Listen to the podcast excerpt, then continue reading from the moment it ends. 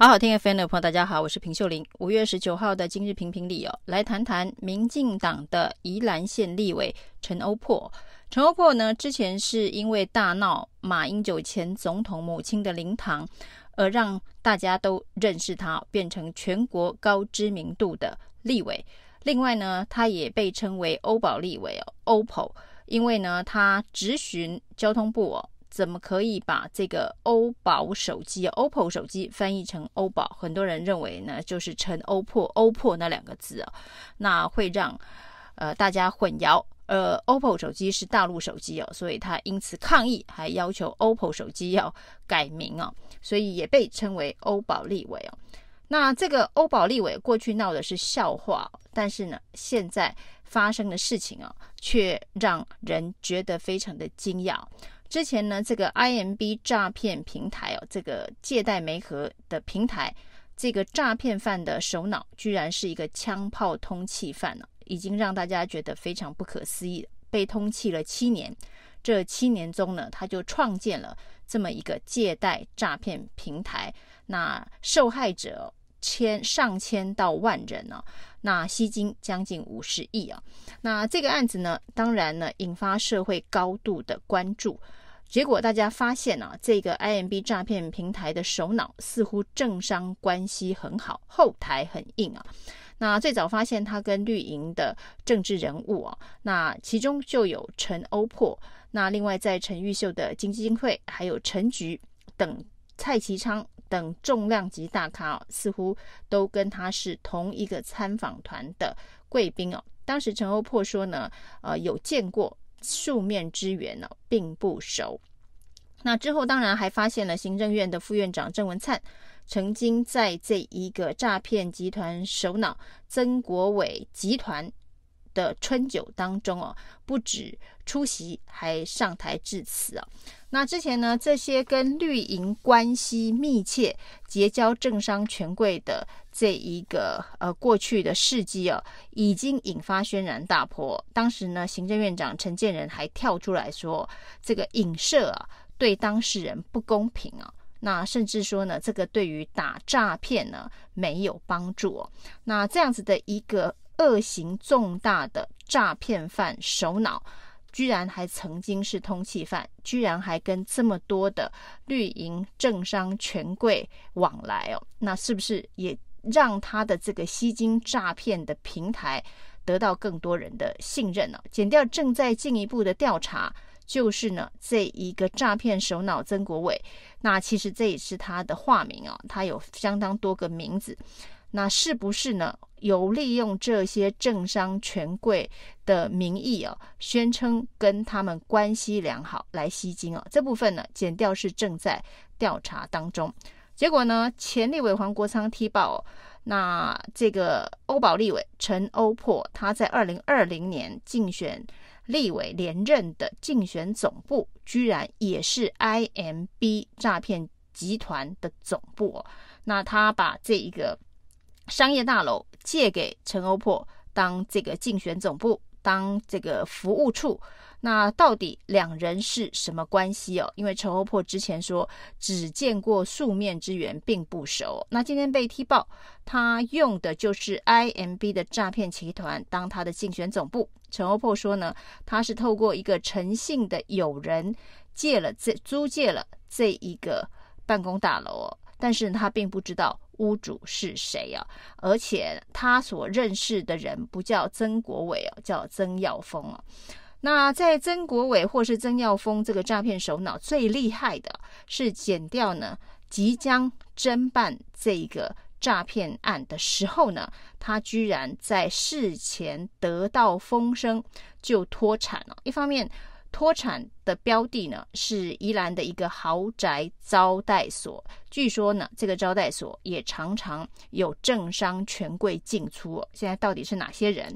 恐怕呢，挤牙膏似的会渐渐的被爆料。那这个豪宅呢，在减掉即将侦办扣押他的财产的时候呢，前几天他就利用这个抵押的方式呢，把这个财产给脱产。脱产的部分，除了这个豪宅招待所之外，还有就是陈欧珀竞选总部的这栋四层楼的商业大楼也一并的脱产了。那到底是谁给曾国伟给这个呃通风报信啊，让他可以事先脱产？减掉恐怕必须要追究，到底为什么这个诈骗首脑这么的灵光啊，知道即将财产被扣押。那居然可以事先脱产了。那陈欧珀说呢，他认他认识的这个曾国伟只是一个房地产业者，那他并不知道他是经营诈骗平台诈骗犯，他也不知道他之前是枪炮的通缉犯呢。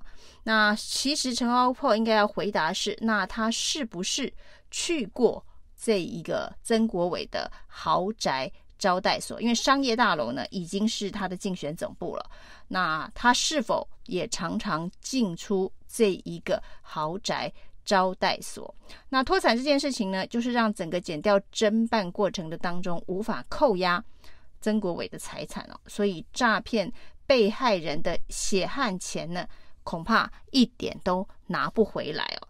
那这个利用，如果这一个陈欧珀。所用诈骗犯集团总部当竞选总部这件事情，让他选上立委哦，那这就是呃，让诈骗的被害人的血汗钱呢、成为陈欧珀竞选立委的一个总部的场所。那至于呢，这个竞选立委的总部租借这栋大楼有没有缴租金哦？经查这个有关于选举。